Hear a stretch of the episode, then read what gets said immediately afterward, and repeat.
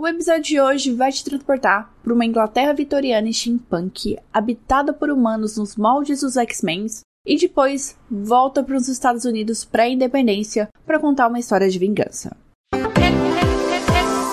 Recomenda Cast, explodindo o universo em menos de 30 minutos. Palpites freshes, críticas ácidas no olho do furacão chamado cultura pop. Saudações, pessoas! Meu nome é Dunia e hoje o tema do episódio é conflito. Né? Como se a gente não precisasse de mais, eu trouxe mais conflito. Eu começo falando da série The Nevers, que reimagina uma Inglaterra dividida entre pessoas comuns e pessoas, principalmente mulheres, que foram presenteadas com habilidades especiais. E depois tem Blood Roots, um jogo hack slash sanguinolento e divertido sobre o homem que quer se vingar dos seus companheiros. Mas antes disso, tem os meus recados. Você encontra o Recomenda Cast no Instagram, no Twitter e agora no TikTok. Sim, eu estou no TikTok, não estou fazendo dancinha, estou entregando mais recomendações lá. Se vocês quiserem conhecer e me seguir, eu agradeço muito. Se quiser entrar em contato comigo, é só mandar e-mail para contato@recomendacast.com.br ou deixar uma mensagem nas redes sociais que eu respondo. Esse e os outros episódios estão disponíveis no Spotify, iTunes, Google Podcast, Mixcloud, Cashbox, Deezer e no site do Recomenda Cast. Entrando no site do Recomenda Cat, uma coisa assim que eu recomendo muito a vocês fazerem, vocês escutam os episódios, como eu acabei de falar, faz o download deles e assina o feed. E é isso, gente. Simbora para as recomendações.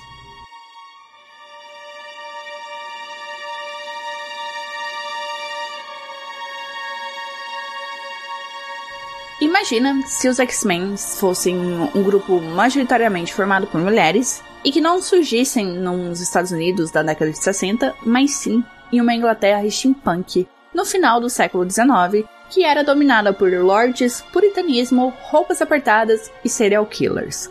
Esse é o plot de The Nevers, série disponível na HBO Max, e que tem atores ingleses relevantes como o Nick Frost, da trilogia Corneto, do Edgar Wright, e o James Norton, do filme Vozes e Vultos e da série McMafia. Sim, é tipo McDonald's, mas é McMafia. The Nevers conta com uma temporada incompleta de seis episódios, isso porque as filmagens precisaram ser pausadas devido ao começo da pandemia, mas já foi garantido que a série vai ter mais episódios. Three years ago, everyone at the Touched woke up with a power. The Touched are rewriting the rules of reality. I want them under control. Even if it requires a bloodletting. I will cut your face to a mess. Após uma estranha anomalia cósmica, mulheres e alguns homens adquirem poderes que fascinam, amedrontam e dividem a sociedade londrina. Amália e Penacy são coordenadoras do orfanato que acolhem os tocados. Sim, péssimo nome, dá muita margem para duplo sentido, mas é o um nome em inglês. E esses tocados são as pessoas que receberam os poderes. E esse orfanato é uma casa de acolhimento financiada por uma socialite inglesa que milita pela convivência pacífica entre tocados e pessoas normais. Ela é, assim, uma das poucas pessoas comuns que está dentro dessa briga em prol de uma convivência pacífica. Mas é claro, né? Sempre tem aquela situação que bota mais lenha na fogueira. E nesse caso é a presença da serial killer Melody, que é uma suposta tocada que fugiu de um hospital psiquiátrico e já cometeu 15 assassinatos e alimenta os argumentos dos puristas e dos aversos aos tocados de que tem que acabar essa porra. Chega, não aceitamos tocados, é só pessoas normais aqui. A gente tem que dar um jeito nisso. E como eu disse antes, né, essa série cria fortes paralelos com X-Men, começando que as pautas são muito semelhantes. A série vai falar sobre preconceito, como pessoas diferentes são vistas como ameaças e ainda tem um caráter religioso. Eu comentei no episódio 97 sobre HQ X-Men, Deus ama, o homem mata, que traz a religiosidade pro centro ali da discussão. E aqui é a mesma coisa, porque muitas famílias acreditam que o fato dos seus filhos ganharem poderes especiais é uma coisa má, porque eles estão compactuados com Satanás. Tanto que no primeiro episódio, a Amália e a Penace vão ajudar uma menina que desenvolveu o poder de falar várias línguas. Ela não fala mais inglês, ela fala todas as outras línguas menos inglês. E os pais acham que ela tá possuída pelo capeta. E assim como X-Men, The Nevers vai trazer diversidade, vai trazer a presença de imigrantes e negros, o cast ali não é todo branco, E assim, uma coisa muito inteligente do plot é que quem recebeu os poderes são mulheres, são imigrantes e são negros. Tanto que os homens que têm poderes especiais, você consegue contar nos dedos de uma mão. São dois, três, são poucos. Então o foco ali é numa minoria que é constantemente oprimida e vai ser mais oprimida por conta desses poderes. E a gente também vai ter essa dinâmica Professor Xavier e Magneto dentro da trama. Já que a gente tem a Amália, apenas se a dona do orfanato, tentando trabalhar a harmonia entre tocados e pessoas normais, e outros personagens que têm a intenção de usar esses poderes para subjugar as pessoas normais. Eu preciso falar que a escolha de passar essa história numa Inglaterra no final do século XIX é muito representativa porque era uma época marcada pela repressão à mulher e onde se iniciava os movimentos sufragistas e a primeira onda do feminismo. E essa postura já é uma ameaça ao patriarcado. Então imagina mulheres obtendo mais poderes, né? Poderes diferentes que permitem elas subjugar os homens. E esses poderes assim são muito diversos. Por exemplo, a Amália, ela tem o poder de ver fragmentos do futuro. Já tem outra personagem ali que tem super força, tem outra que cria fogo, tem outra menina ali que tem 10 metros de altura, outra transforma objetos em vidros. Eu sei que pode parecer meio inútil, né, para nós viventes do século 21, você ter 10 metros de altura ou transformar as coisas em vidro, mas imagina as possibilidades desses poderes numa sociedade de dois séculos atrás, onde qualquer coisa assim muito diferente já causava espanto.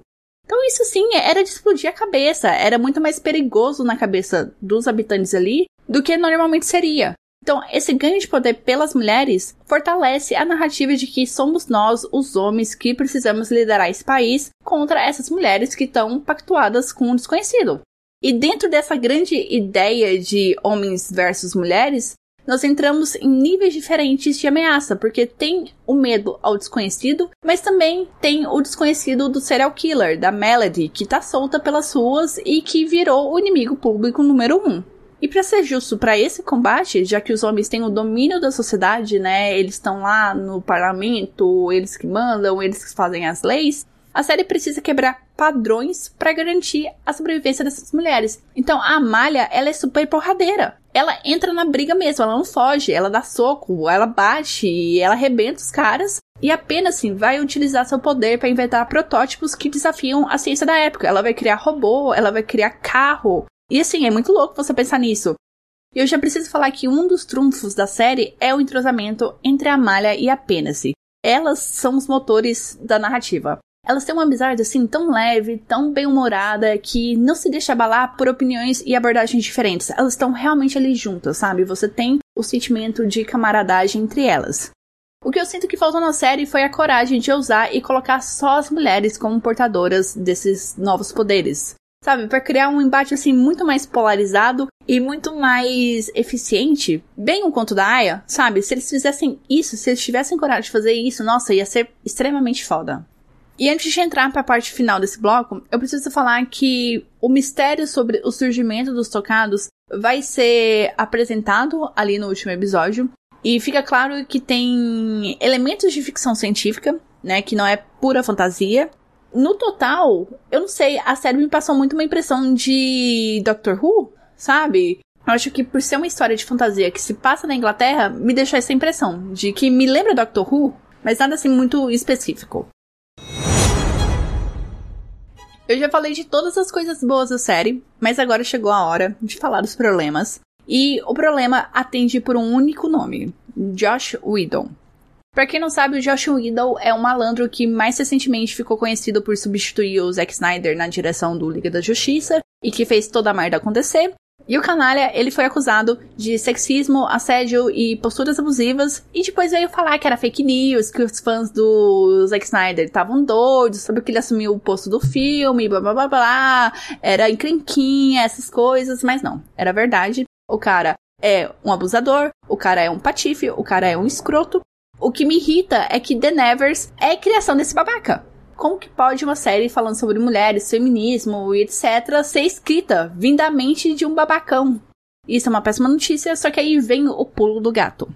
A série estava no comando do Josh Whedon lá em 2020 e ela precisou ser paralisada por conta da Covid. Em 2021, estourou o escândalo sobre ele Então ele foi afastado da série e agora quando a série voltar, ela já vai estar tá com outro showrunner, ele já tá fora, ele não vai mexer com roteiro, produção, nada. Ele foi expulso, ele foi quicado e isso tira um pouco do peso da consciência de eu poder gostar mais dessa série, porque ela não vai ser comandada por um babaca. Então, só reforçando, The Nevers está na HBO Max e conta com uma primeira temporada de seis episódios que tem em média ali uma hora de duração. Bloodhoods é um jogo de hack slash. É tipo aquele filme do Leonardo DiCaprio, onde ele é abandonado na floresta, precisa lutar com o urso só para se vingar do Tom Hardy. Só que aqui o urso, ele não é seu inimigo, mas sim uma das várias e das mais inusitadas armas que você poderá usar na sua busca por vingança.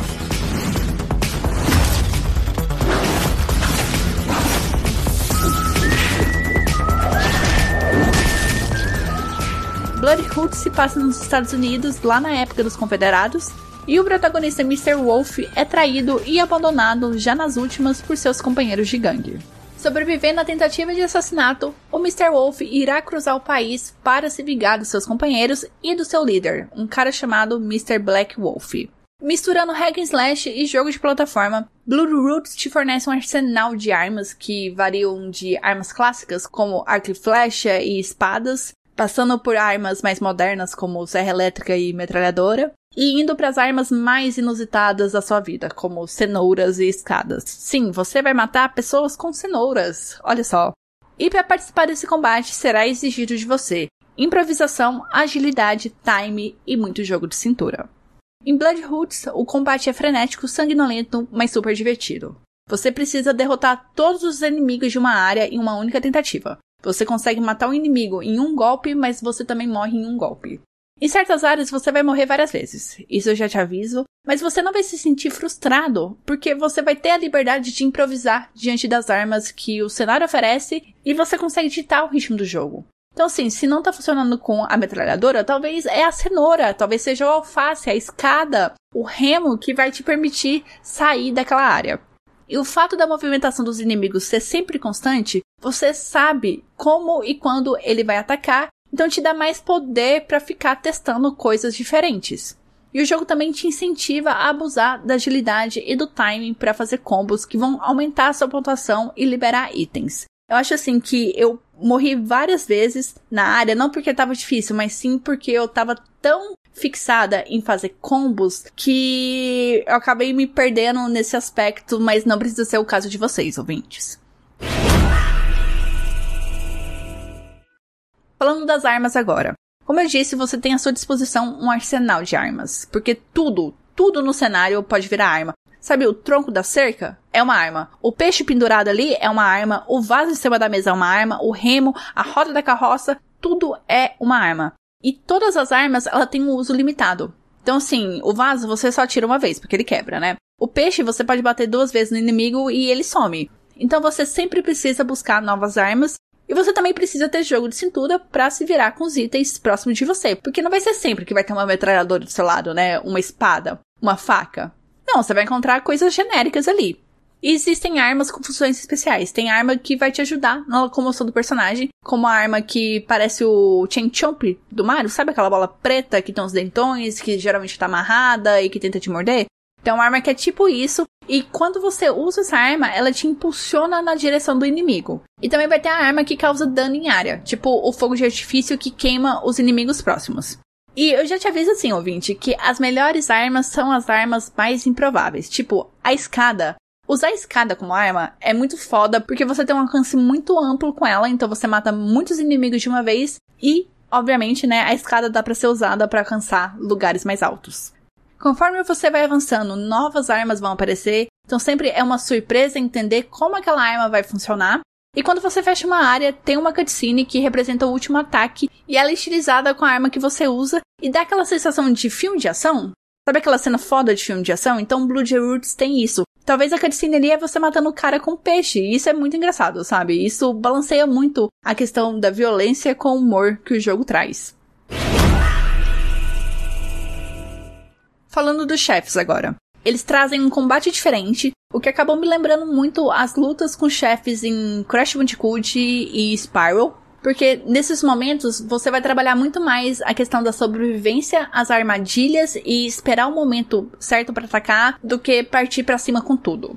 E também cada chefe traz um contraste de quebrar com as expectativas. Você acha que você vai lutar desse jeito com o chefe e às vezes não. Como por exemplo, no primeiro chefe você tem que percorrer um longo caminho, evitar muitas armadilhas, evitar inimigos para conseguir alcançar ele.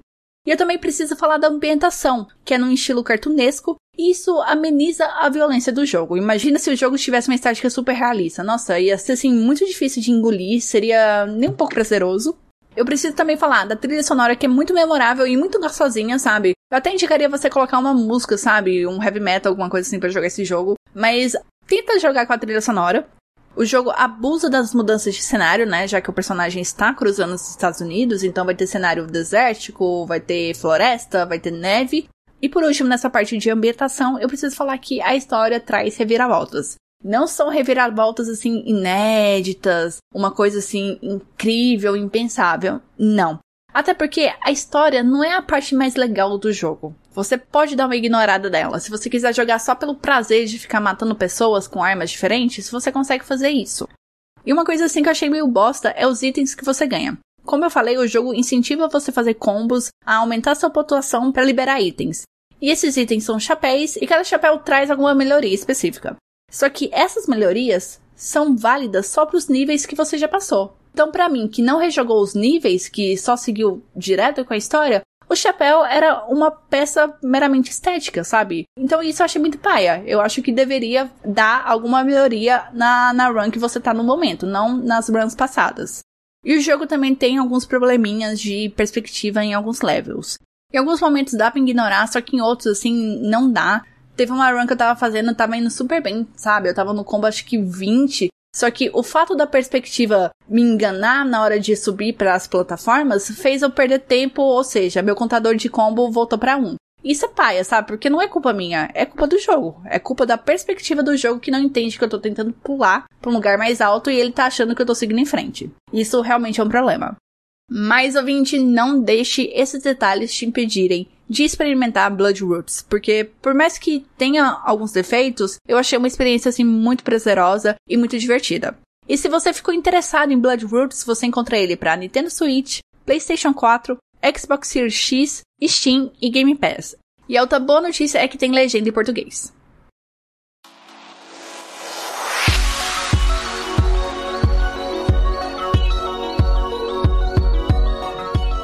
Próximo episódio é o de número 100. Chegamos na incrível marca das centenas e haverá comemoração com convidados para um episódio diferente.